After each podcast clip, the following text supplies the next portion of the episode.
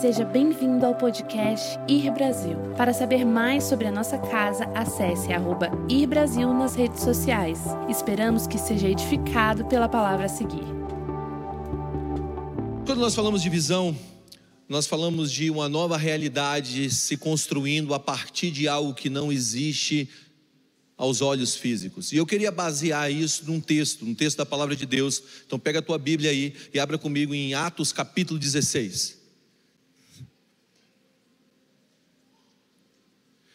Diga comigo, a visão é uma voz de Deus que me chama para o novo.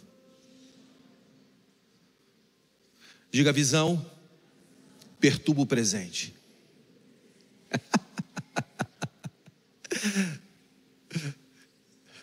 Diga o novo não é uma ameaça, é um convite.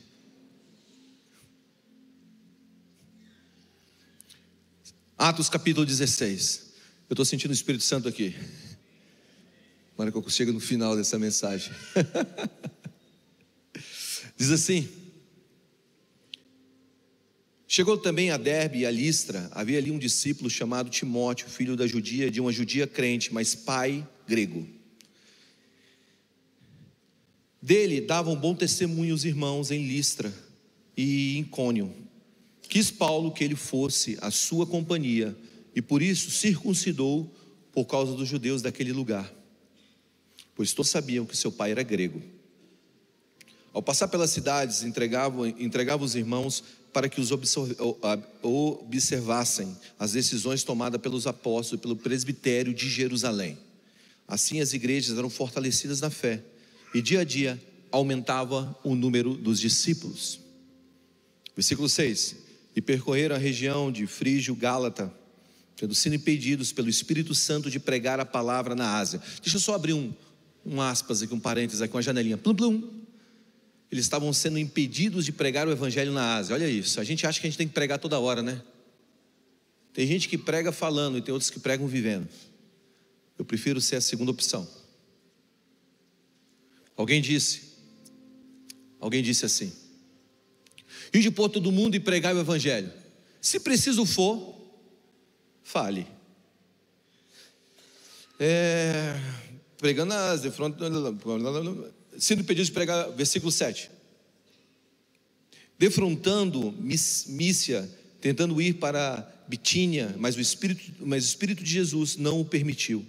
E tendo contornado Mícia, desceram a Troade.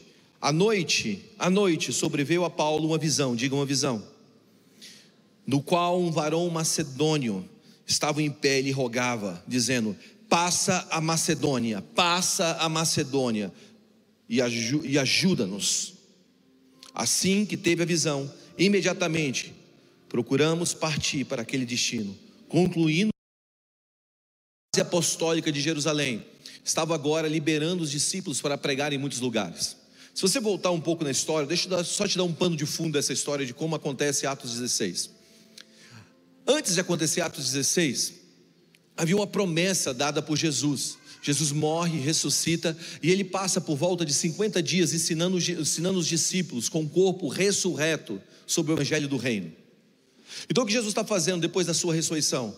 Muitas vezes, muitas vezes, ou muitos pensam que depois da ressurreição Jesus foi para o céu. Mas ele não foi. Ele passou um tempo na terra, ensinando os discípulos, em reuniões fechadas. Eu queria estar lá. Deve ter sido muito legal, né? Você entrar e ver Jesus, oh, glorificado, sentado ali na reunião. E a Bíblia conta que depois, depois desses 50 dias, Jesus faz uma promessa. Ele diz o seguinte: na verdade, ele dá uma ordem, uma promessa. Ele fala: Fiquem em Jerusalém até que vocês sejam revestidos do alto do Espírito. E depois vocês vão ser minhas testemunhas em Jerusalém, Judéia, Samaria, até os confins da terra. Então a profecia dizia o seguinte: Você vai ficar em Jerusalém, vai acontecer um evento chamado revestimento do alto a descida do Espírito Santo. E depois dessa descida do Espírito Santo, quando o Espírito Santo cair sobre vocês, quando a presença do céu vir sobre vocês e revestir da autoridade que não é da terra, mas do céu,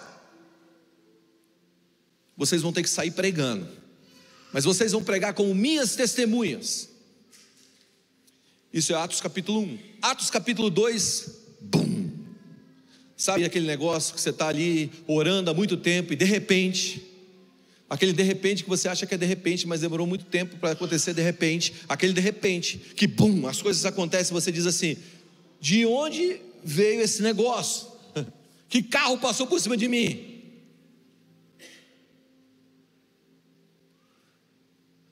Sabe, nós vivemos o de repente de Deus quando a gente estava dentro de uma escola.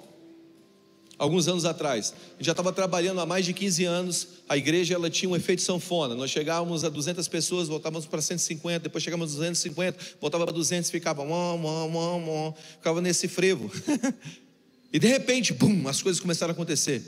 Dentro de uma escola, nós começamos a botar cadeira dentro, fazer culto, dois cultos, aí depois não dava mais dois cultos, começamos a botar tenda do lado de fora, aí a tenda era maior do que o espaço dentro, e aí depois Deus começou a nos alargar, alargar, alargar, alargar, e nós estamos indo agora para um lugar maior.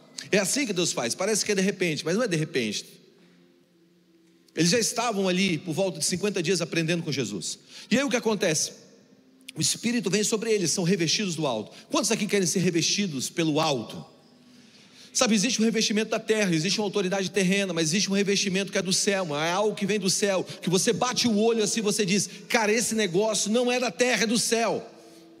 São pessoas que carregam o Espírito sobre elas de uma maneira tal que elas discernem problemas, elas acabam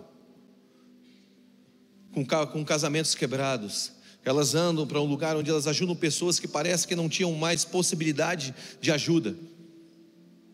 Isso é o revestimento do alto. É se mover no impossível de uma maneira possível. É viver naturalmente no impossível de uma maneira possível. Isso é o revestimento do alto. É você olhar para um paralítico e você ver possibilidade de que ele possa andar. É você olhar para uma cidade e dizer: essa cidade pode ser transformada. É você olhar para uma educação e dizer: a educação pode ser tocada. É você olhar para algo que é impossível de acontecer e dizer: Isso é possível, porque eu estou revestido do alto. Então, deixa eu, deixa eu tentar correr com esse negócio. Então, o que está acontecendo? Eles estão revestidos do alto e agora eles ficam em Jerusalém. E como eu disse aqui uma vez, quando você lê Atos capítulo 3, 4, 5, 6 e 7, para cada capítulo é um ano cronologicamente. Então, Atos capítulo 3, eles já tinham recebido o Espírito Santo e eles deveriam ir para a Judéia, Samaria e confins da terra, mas eles ficaram em Jerusalém. Então, Atos capítulo 3, eles estão em Jerusalém. Atos capítulo 4, eles estão em Jerusalém. Atos capítulo 5, eles estão em Jerusalém. Atos capítulo 6 são dois anos cronologicamente. Então, você tem Atos capítulo 6 em Jerusalém, Atos capítulo 7. Então, eles estão seis anos no mesmo lugar depois da descida do Espírito. Aí, no capítulo 7, Estevão é apedrejado, Estevão, o primeiro mártir da igreja, apedrejado. No capítulo 8, você vai ler que havia um homem chamado Saulo que concedia com a morte dos nossos irmãos cristãos do primeiro século, e a igreja se espalha por Judeia, Samaria e confins da terra. Então o que está rolando aqui? Está rolando que a igreja está se expandindo. Nos capítulos seguintes, um homem chamado Saulo está andando, uma luz brilha, e aquele homem tem um encontro com o Senhor. E essa história aqui é mais ou menos 16, de 12 a 16 anos depois da conversão de Paulo. Paulo se converteu e falou: Valeu, galera, vou pregar amanhã. Não, não, não, não, não. Paulo entrou numa incubadora, numa estufa de discipulado. E depois de todo esse tempo de discipulado, agora Paulo está começando a se tornar um líder da igreja. E Paulo está prestes a sair para uma viagem missionária. Ele está pregando o Evangelho, está prestes para sair de uma viagem missionária. Então eles estão ali nesse lugar, em Derbe, Istra. E eles estão encontrando um menino chamado Timóteo, que se tornaria um, um, um pastor de uma igreja, de mais de 15 mil membros. Vamos lá, gente, 15 mil. E demais, né? E numa região grega. Então eles estão ali naquele lugar, e de repente Paulo tem uma visão. E a visão é um homem macedônio dizendo: ajuda-nos, vem para cá, parte, atravessa as fronteiras e chega na Macedônia. E no meio daquela visão, ele conclui que Deus está chamando ele para um tempo novo. Diga uma visão, é um chamado para um novo tempo. Todas as vezes que Deus está liberando uma visão, Deus está chamando, está nos levando para um novo tempo. E eu quero definir com você o que é visão e o que é vista. O maior dom que Deus te deu, o maior dom que Deus deu ao homem, não é o dom da vista, não é o dom de enxergar, mas sim o dom da visão. A vista é uma função dos olhos, mas a visão é uma função do coração. Os olhos mostram o que é, mas a visão mostra o que será. Diga Deus, dá visão. A visão é a fonte de esperança, é o fundamento de coragem. Um homem que tem visão, ele está cheio de coragem para enfrentar a impossibilidade com a possibilidade do céu. Ele não está andando pelo aquilo que ele enxerga, mas ele está andando por aquilo que o coração dele projetou. Entenda algo: o inimigo da sua visão são os seus olhos, é a sua vista. A vista é limitada pela capacidade dos seus olhos, mas a visão é limitada pela sua imaginação, pela fé. Hum. A vista te restringe ao presente, mas a visão libera o futuro.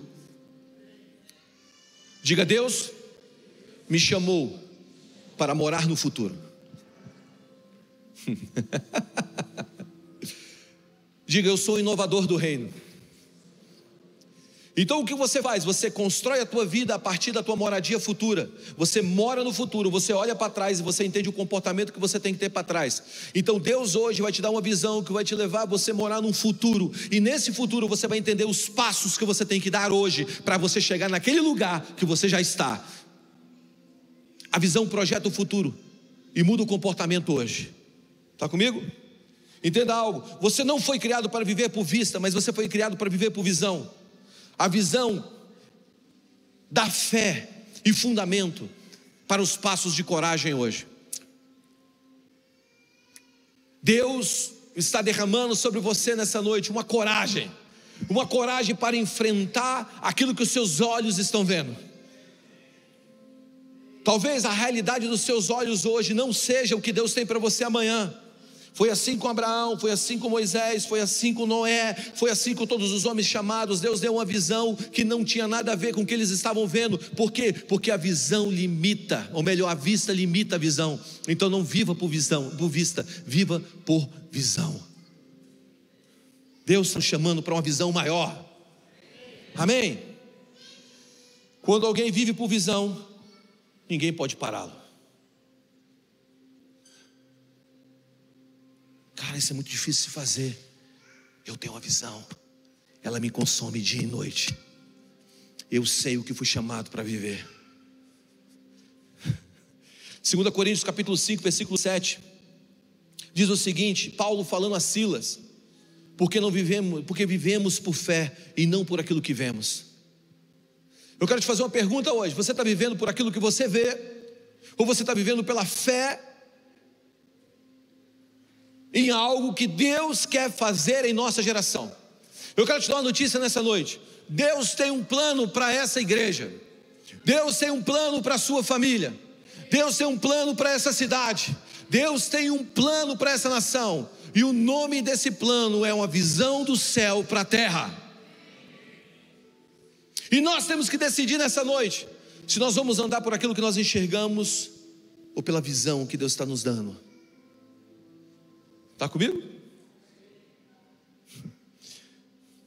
Hebreus capítulo 11, versículo 1 diz o seguinte: Ora, a fé é a certeza das coisas que se esperam e a convicção dos fatos que não se veem. Vou repetir. Hebreus capítulo 11, versículo 1 diz o seguinte: Ora, a fé é a certeza das coisas que se esperam, é a visão, e a convicção dos fatos que não se veem. Vou repetir novamente. Hebreus capítulo 11, versículo 1 diz o seguinte: Ora, a fé é a certeza das coisas que se, se esperam. Uma visão, ela não é uma interrogação. Uma visão é algo certo que já existe, que já foi liberado. Agora, o teu inimigo é simplesmente o que você enxerga.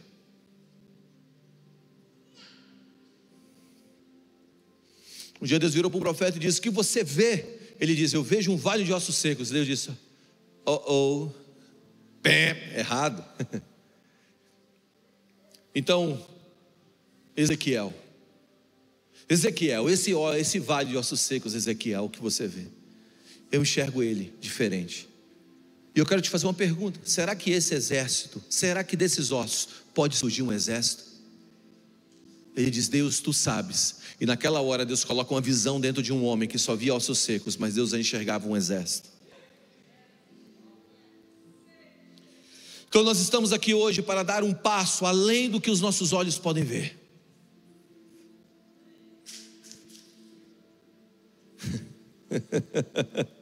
A visão que Deus tem nos dado é muito além do que nossos olhos estão vendo. Nós, como igreja, nós vamos mudar a realidade de cidades e nações através do serviço. Nós vamos servir. Eu digo isso aqui constantemente e nós vamos viver isso. Amém.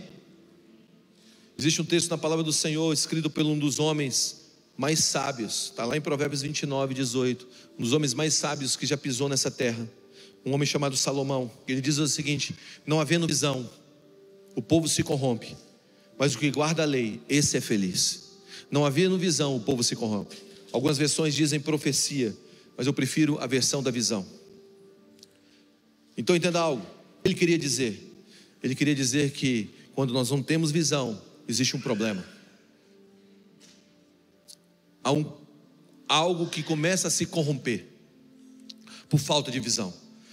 Eu quero te entregar aqui quatro elementos básicos para a gente andar numa visão que Deus tem para nós. Quantos aqui querem andar por visão e não por vista? Ok.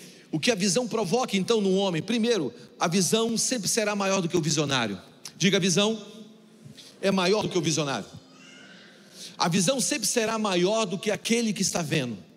Note que quando Deus está chamando Paulo para Macedônia,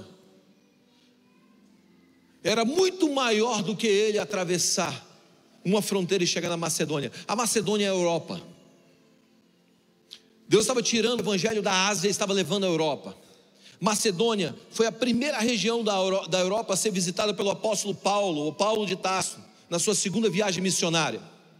Quando Paulo estava em Troade, ele tem essa visão, lá em Mateus capítulo 16, versículo 8 e 9, esse texto que nós lemos.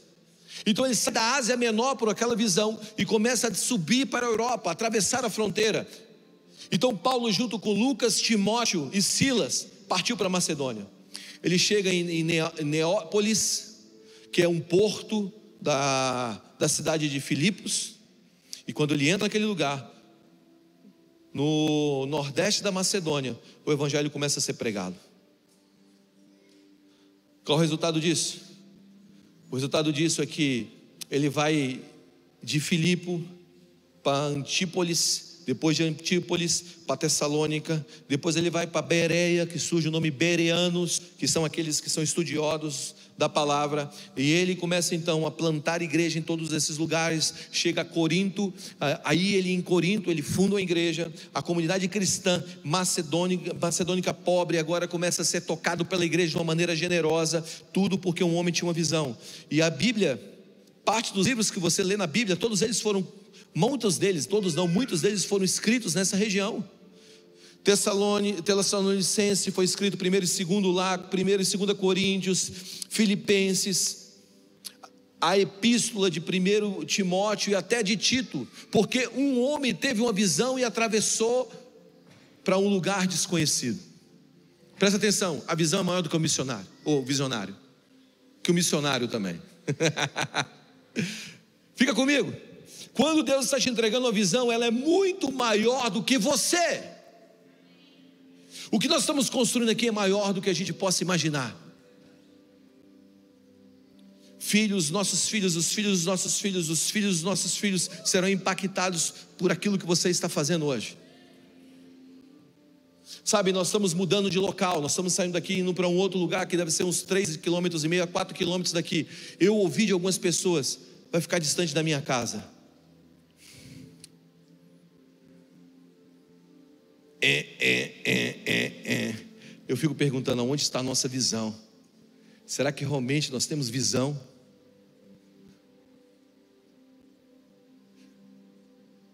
Talvez seja mais distante da sua casa, mas tem pessoas que estão andando há muito tempo, há mais de uma década, vindo para cá, que a casa deles era muito mais distante para esse lugar. Mas a visão trouxe eles para cá. Você está comigo? Não existe distância para a visão.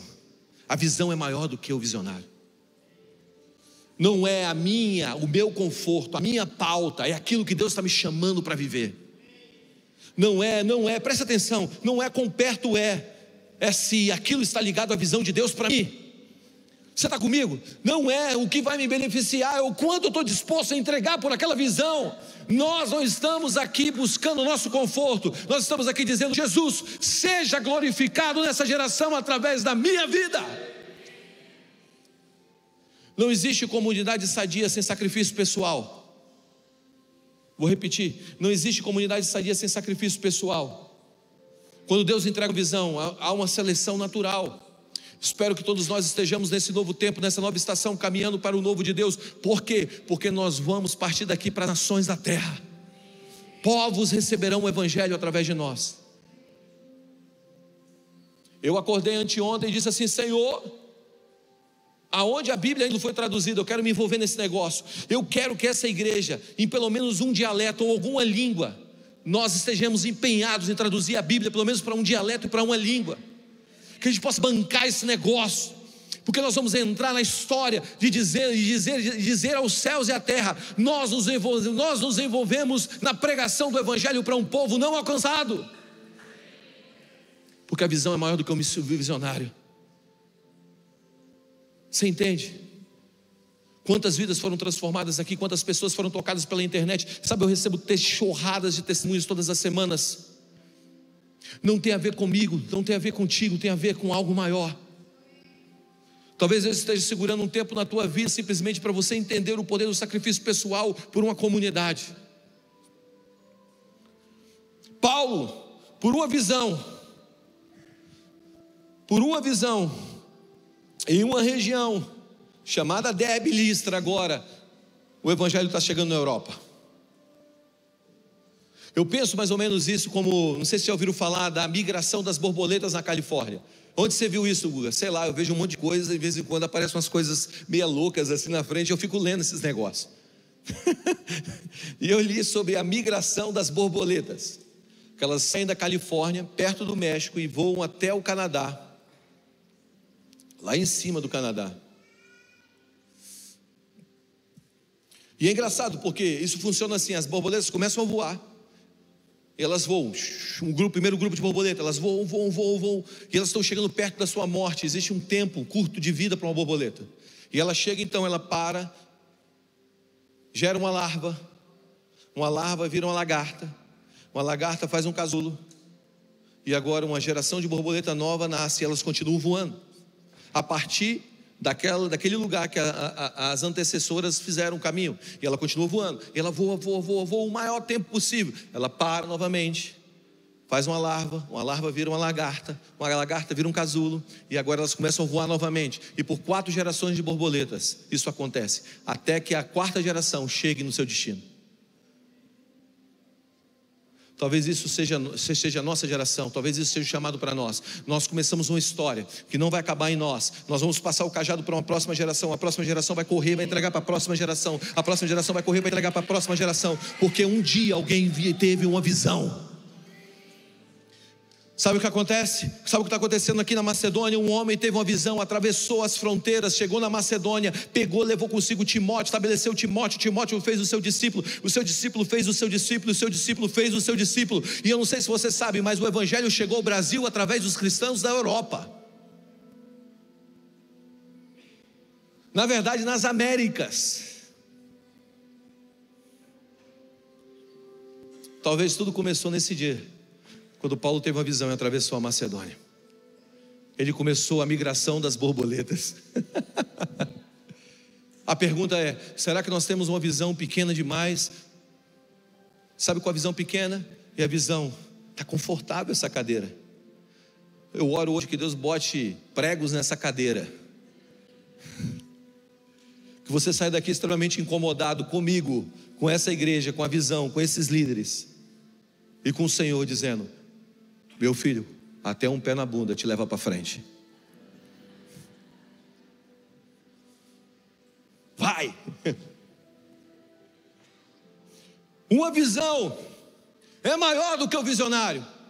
O que está acontecendo nessa noite? Deus está nos dando uma visão maior do que nós somos hoje. Você foi chamado para viver por algo maior do que a sua vida. A segunda coisa, a visão dá a um povo um propósito, um sentido. A visão é uma bússola de direção. A visão, ela me dá uma direção. A visão me faz andar para um lugar. Deus está dizendo o seguinte: que tem muita gente que tem um emprego, mas tem outros que têm um trabalho. Qual a diferença disso? Diga, um trabalho é algo que vem do céu, gerado por uma visão. Um emprego é algo que eu faço. Eu quero dividir aqui entre emprego e trabalho. Trabalho ligado à visão. Trabalho é aquilo que Deus sonhou para você fazer. Emprego é aquilo que paga suas contas. Seu emprego é aquilo que pagam para você fazer, mas o seu trabalho foi aquilo que você nasceu para fazer. Seu emprego é o que você foi treinado para fazer. Seu trabalho é o que você foi designado para fazer. Seu emprego é a maneira que você faz. Seu trabalho é o dom, é a sua natureza sendo revelada. Você pode aposentar do seu emprego, mas você nunca aposenta do seu trabalho, porque quem tem uma visão vive pela uma visão e trabalha por essa visão. Então você pode estar fazendo um emprego sem nunca viver uma visão certa do seu trabalho. O que Deus quer te fazer hoje? Deus quer que você trabalhe debaixo de uma visão. Deus não quer, presta atenção, Deus não quer que você acorde e sobreviva. Deus quer que você tenha um trabalho do reino. Ei Deus, bom dia. Bom dia, filho. Já tomou teu café hoje? Ainda não. Então vamos lá, vamos fazer o café. E agora, o que eu tenho que fazer? Você já pensou qual é o meu trabalho para essa terra? O que eu quero fazer nessa terra? Venha trabalhar comigo. Mas como? Eu vou te prosperar. Eu vou depositar sobre você uma influência capaz de mover muitas pessoas. Mas você pode tratar isso como apenas um emprego ou como um trabalho de transformação para o mundo. Eu vou te confiar a autoridade. Mas agora você tem que pegar essa autoridade e fazer isso um fluxo de transformação para o meio. Está comigo? Qual a diferença de um trabalho para um emprego? Seria basicamente algo sem visão, o que eu faço sem visão. Se você está fazendo algo sem visão, isso é apenas um trabalho, você está perdendo seus dias. E eu quero te dar uma notícia. Eu já preguei sobre isso. Tempo não é dinheiro, tempo é dádiva. Tempo não é um ativo financeiro, tempo é dádiva, dado para o céu, dado do céu para nós. Ninguém sabe se terá o dia de amanhã. Está comigo? A visão, três, a visão gera uma disciplina, um comprometimento. A Bíblia diz que o povo sem visão perece. Vamos lá, se você não tem visão, você, o que, que acontece comigo, com você? Nós perecemos. Perecer no dicionário hebraico é falta de disciplina própria. Olha isso, cara. Perecer. Perecer no dicionário hebraico é falta de disciplina própria. Falta de autodisciplina. Tem alguns significados: liderar, atuar, como, lidar, deixar ir, liberar, ignorar. Falta de disciplina própria. Ou falta de disciplina. Aonde não há visão, então, o povo perde a disciplina. O que a visão faz com a gente? Diga, a visão me disciplina. Ela diz aquilo que eu devo fazer, aquilo que eu não devo fazer. Porque a visão cria um hábito. Como eu sei que uma pessoa está movida por uma visão, a visão está criando um hábito. A visão é como uma mulher grávida. Ela começa a mudar os seus hábitos, mesmo antes do bebê nascer. Você já, você já, eu me lembro quando Mara ficou, ficou, ficou grávida da Isabela. Mara ficou grávida da Isabela. E aí a Mara falou assim: Eu acho que eu tô, acho que eu, minha menstruação atrasou. Eu falei assim: vamos fazer o teste. Fez o teste. Eu falei assim: não, não, você não está não. Corri lá na farmácia, comprei outro exame. Não, não, você não está não. Fiquei aquele loop eterno, até cair a ficha. E é engraçado que nada mudou, sabe? Nada mudou, sabe? Não mudou, não mudou o ambiente, não mudou nada. Mas a partir do momento que eu descobri, eu e Mara, que Mara estava grávida da Isabela, o nosso comportamento mudou radicalmente. Nós começamos a pensar como seria o quarto dela, nós começamos a projetar como as coisas iriam funcionar. A visão de ter um filho mudou o nosso comportamento, mesmo antes de aparecer qualquer mudança bio. Faz sentido? Como você sabe que um homem tem uma visão sobre eles quando a disciplina, pela visão, apoderou de si? Não adianta, não adianta nós dizermos que temos uma visão se nós não estamos comprometidos com ela de uma maneira prática, visível, mensurável, palpável. Presta atenção. Abraão foi o pai da fé, campo espiritual, mas foi o progenitor de um povo, o povo judeu. Então, o mesmo homem que se moveu em fé no mundo espiritual, ele trouxe uma prática comportamental visível, mensurável, palpável em sua vida física. Então, um homem que tem uma visão espiritual, ele precisa viver do mundo físico segundo a visão espiritual. Faz sentido? Faz sentido? Para três pessoas. Vocês estão com a cara assim para mim? Ué. Cara de ué.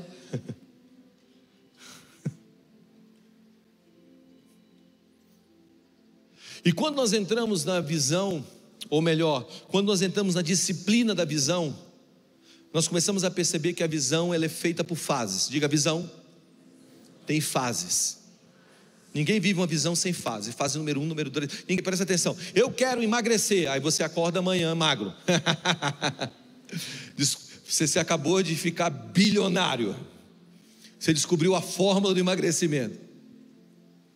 Você acabou de quebrar a, o Sexena, se esse é o nome, o Ozempic, que virou moda agora, né? Você acabou de, de, de, de, de se tornar um, um passo à frente. Mas não é assim. Se você tem uma visão, você precisa de um processo para visão. Passo um, passo dois, passo três, passo quatro, amém? E a disciplina no processo que vai garantir a visão. Cinco ou quatro, sei lá, já perdi. A visão gera unidade, diga visão gera unidade. A chave da unidade não é o amor, a chave da unidade é, é a visão. A chave para a unidade não é a uniformidade, a chave para a unidade é a visão. Nós não precisamos sermos iguais, nós precisamos ter uma mesma visão. Deixa eu dizer uma coisa para você: o amor une as pessoas, mas é a visão que faz as pessoas permanecerem unidas. Vou repetir: o amor une as pessoas, mas é uma visão que faz as pessoas permanecerem unidas. Por isso, quando nós temos várias visões debaixo de uma mesma casa, nós temos a divisão. O que é di? Di vem de diminuir, dividir. Então é dividir divisão. Duas, três, quatro visões debaixo de uma mesma casa. Se nós temos duas, três visões debaixo de uma mesma casa, isso gera uma competição que racha o ambiente. Andarão dois juntos se não tiverem acordo, diz a palavra? Isso é divisão. Mas quando Deus está se movendo no meio de um povo, uma coisa que acontece é uma visão. Nós estamos caminhando para uma visão. Está comigo? A visão gera unidade. A visão ela é, ela é pessoal, mas nunca privada. Isso significa que a visão só se cumpre dentro de uma comunidade. Jesus veio à terra redimir os homens, e para isso ele levantou doze discípulos. Muitas pessoas influentes chegam aqui nessa igreja, e, e muitas vezes nós conversamos sobre visão. Deixa eu te explicar como é que funciona esse negócio. Funciona assim: pastores chegam aqui, muitos líderes eclesiásticos que viveram momentos difíceis nas suas igrejas, nas suas congregações. Eles vêm para cá, passam um tempo aqui sendo curados, depois, são, depois voltam para suas igrejas. Pessoas que tinham ministérios, vêm para cá, sentam aqui, aprendem, vão embora. Outros permanecem com a gente. Mas uma coisa que eu sempre falo, falo assim, olha, nós temos uma visão nessa casa. Nós precisamos abraçar essa visão juntos.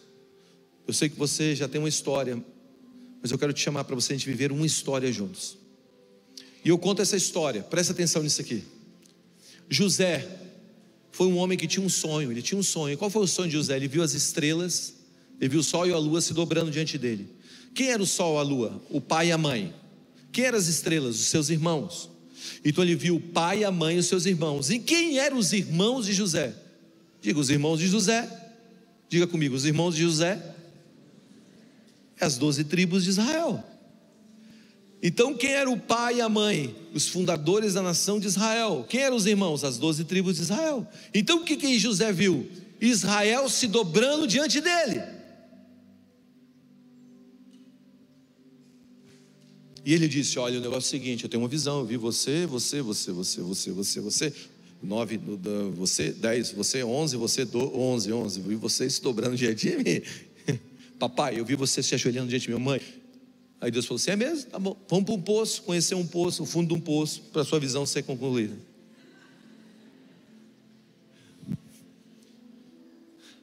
E aí, vamos, vamos ser vendido como escravo para a sua visão ser concluída. Para você viver sua visão. Não, não, vamos fazer o seguinte: vamos para uma cadeia para a sua visão florescer. E lá na cadeia, só na cadeia, olha isso, gente. Na cadeia, ele interpreta o sonho de um padeiro, de um copeiro e depois de um rei. Quando ele interpreta, interpreta o sonho de um padeiro, de um copeiro e de um rei, ele chega no sonho dele. Porque o sonho, o meu sonho, não vive independente. O meu sonho e o seu sonho só se tornam reais quando nós interpretamos os sonhos de outros. Escuta o que eu vou te dizer: Deus nos entregou sonhos, mas esses sonhos de alguma maneira estão são incomuns ou se tocam em algum lugar. Quando eu interpreto o sonho de alguém, significa que eu estou caminhando para o meu sonho. O meu sonho não é um projeto isolado, privado. Se você está vivendo isso, escuta o que eu vou te dizer. Lamento te dizer, isso não é um sonho de Deus, é um sonho pessoal. Ai, é, é ai mesmo. Porque quem não ouve cuidado, ouve coitado. Deus está nos chamando para termos um sonho, porque a visão ou o sonho gera unidade. E por último, a visão nos dá uma terra. Diga, a visão nos dá uma terra. Vai para Macedônia, uma terra. Vem para Macedônia. Sabe, conquistar essa terra não é fácil, mas é o nosso chamado. O que nós temos de especial? Nada. Nada. Nós não somos especiais, nós não temos aqui a bola mágica uh, do amanhã, nós não sabemos fazer milagres, nós não sabemos construir futuro, mas nós somos, nós somos homens simples, comuns. Mas eu tenho uma boa notícia: nós temos um amigo extraordinário. Nós somos homens comuns com um amigo extraordinário. Nós somos homens comuns com um amigo extraordinário. Nós somos homens comuns com um amigo que sabe fazer milagres. Nós somos homens comuns com um amigo que consegue construir visão a partir do nada. Nós somos homens comuns, mas, que tem, mas temos um amigo que consegue ressuscitar mortos. Nós somos homens comuns, mas nós temos um amigo que consegue fazer o império romano se dobrar diante dele. Nós somos homens comuns que mas nós temos um amigo que pode mudar essa cidade. Nós somos homens comuns, mas nós temos um amigo que pode transformar essa nação. Nós somos homens comuns, mas essa igreja pertence ao nosso amigo extraordinário. Não é pela força, não é pelo poder, mas é pelo Espírito de Deus. E o Espírito de Deus está em nós hoje, sobre nós. Nós não confiamos, uns confiam em carros, outros confiam em cavalos, mas nós confiamos no Senhor.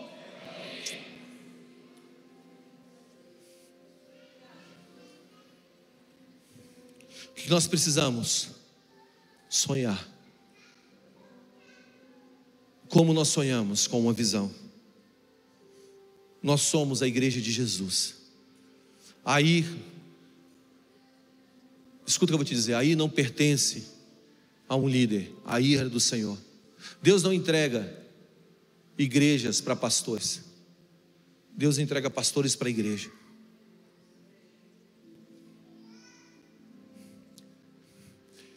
Nós queremos servir o mundo. Nós queremos ver o quebrado sendo restaurado, o divorciado voltando, filhos se encontrando. Essa igreja que somos. Eu escrevi uma pequena declaração da igreja que somos, não tem tudo aqui. Mas tudo isso pode começar no campo da tua imaginação e da visão. Essa é a igreja que somos. Feche seus olhos por um instante e imagine isso que eu vou ler, ok? Imagine isso que eu vou ler. Somos uma igreja para as nações, uma igreja que cumpre o ID de Jesus até os confins da terra. Uma família em muitos lugares, mas sobre uma mesma visão. Somos uma igreja que tem Deus, a família e o amor ao próximo como fundamento das nossas ações. Uma igreja visionária, inovadora em sua missão, que se firma em Cristo e na Sua palavra. Uma igreja que é livre no espírito, feliz na alma, que carrega beleza, excelência, criatividade e integridade em seu serviço para com Jesus e a sociedade. Somos uma igreja ousada, viva, chamada para gerar impacto no mundo. Uma igreja que foi chamada para servir a sociedade e não se servir dela. Somos uma igreja que acredita que tudo é possível, ao que, e uma igreja que persegue o impossível. Somos a igreja que se arrisca por princípios, que não negocia valores, que raciocina do céu para a terra e não da terra para o céu. Uma igreja bem fundamentada nos princípios da palavra. Somos uma igreja de líderes, líderes de líderes, que formam uma liderança inspiradora, apaixonada pela causa do Evangelho, comprometida em transformar cidades, servir pessoas. Você é uma igreja, uma liderança unida em uma visão, que ama a igreja local, que ama os povos, uma liderança autêntica, íntegra, que busca, que não busca o eu, mas o nós, uma liderança generosa, que não se apega no último sucesso, mas avança sempre para o novo, o novo de Deus. Somos uma igreja chamada para liderar a educação, a mídia, as artes, o entretenimento. e toda e qualquer esfera de influência que Deus nos confiar. Somos uma igreja que terá escolas, universidades, com um ensino inovador, que enxerga o indivíduo, que prega, que prega, que prega e prepara líderes cheios de princípios do Senhor. Uma igreja que tem propriedades em lugares chaves ao redor dessa cidade, dessa nação, que, que não são centradas na vida, na sua própria vida, mas na vida do povo. Somos uma igreja que tem o louvor e adoração centrada na pessoa de Jesus, uma igreja vibrante e verdadeira. Nossa casa produzirá canções que o mundo cantará, músicas que aproximará as pessoas de Cristo, músicas que serão cantadas em todos os lugares e libertarão muitos das suas prisões. Somos uma igreja amiga do Espírito Santo, uma igreja de filhos com mentalidade de paz, uma igreja que flui nos cinco ministérios, que possui um ensino como um influência, que possui um ensino para influenciar outros povos. Somos uma igreja que se preocupa com a causa do órfão e da viúva que se posiciona na justiça social, envolvida com soluções para o mundo, soluções criativas, uma igreja que tem uma rede global de relacionamentos, uma família em todos os lugares, e que todos são unidos embaixo do mesmo propósito. Qual propósito? Fazer Jesus conhecido nas nações através do serviço às cidades. Somos a igreja que ama Jesus e ao próximo. Somos a noiva de Cristo, o corpo de Cristo, a igreja de Jesus. Nós somos essa igreja. Aí, chamados para servir.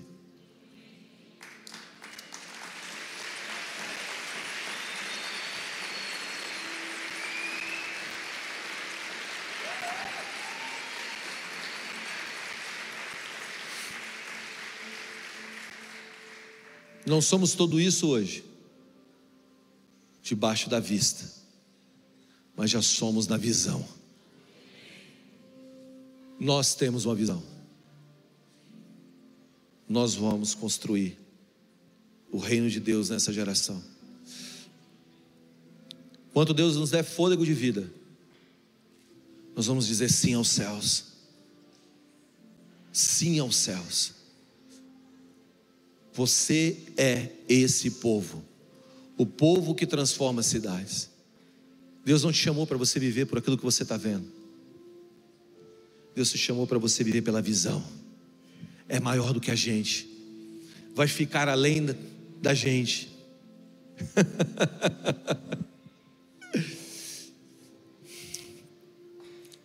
Eu tive um insight há uns anos atrás. E o insight era o seguinte. E eu não sei se isso foi uma visão, foi um insight no meio da noite. Sabe quando você está naquele estado meio dormindo, não dormindo?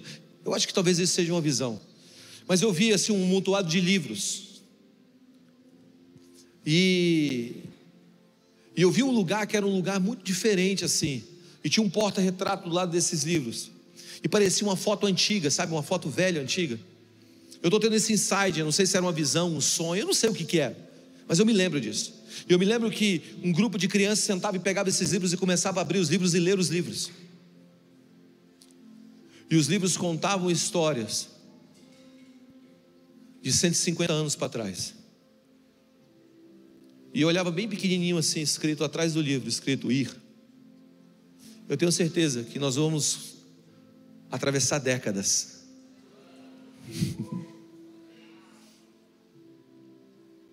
As gerações futuras ouvirão das nossas histórias, de como nós vivemos pelo Evangelho. E eu digo para você, eu não sei você, mas eu já estou disposto até a morrer por essa causa, de ir até o fim. Eu já dei toda a minha juventude, gente. Esses pastores estão aqui, muitos de vocês estão sentados aqui. Nós já damos, nós estamos dando a nossa juventude para o Senhor. A Bíblia fala que quem morreu antes do 100 morreu jovem. Então vamos lá, você está jovem ainda. Sabe, a nossa, a nossa fé é uma fé prática. Deixa eu fazer uma pergunta. O que, que você acha que tem mais possibilidade de mudar uma cidade? Um prédio com mil crianças sem maturidade ou uma sala com 100 adultos maduros? O que, que você acha que tem mais capacidade de mudar uma cidade? Um prédio com mil crianças sem maturidade ou uma sala com 100 adultos maduros? Certamente, uma sala com 100 adultos maduros. Qual a diferença básica entre um adulto e uma criança? Anteontem eu estava viajando, meu filho escreveu assim: Pai, estou com fome. Então é mesmo? Pede um iFood para mim. Meu filho não está preocupado em prover nada, ele está preocupado apenas em comer. Quem está preocupado em prover sou eu. Talvez o que separe uma criança de um adulto seja o tipo de envolvimento que ele tem com a vida. Hoje eu quero chamar uma igreja de adultos aqui, de pessoas que vão se envolver num crescimento significativo e real. Eu acredito que Deus está nos chamando como igreja para esse passo novo. Eu acredito que Deus está te chamando para esse passo novo.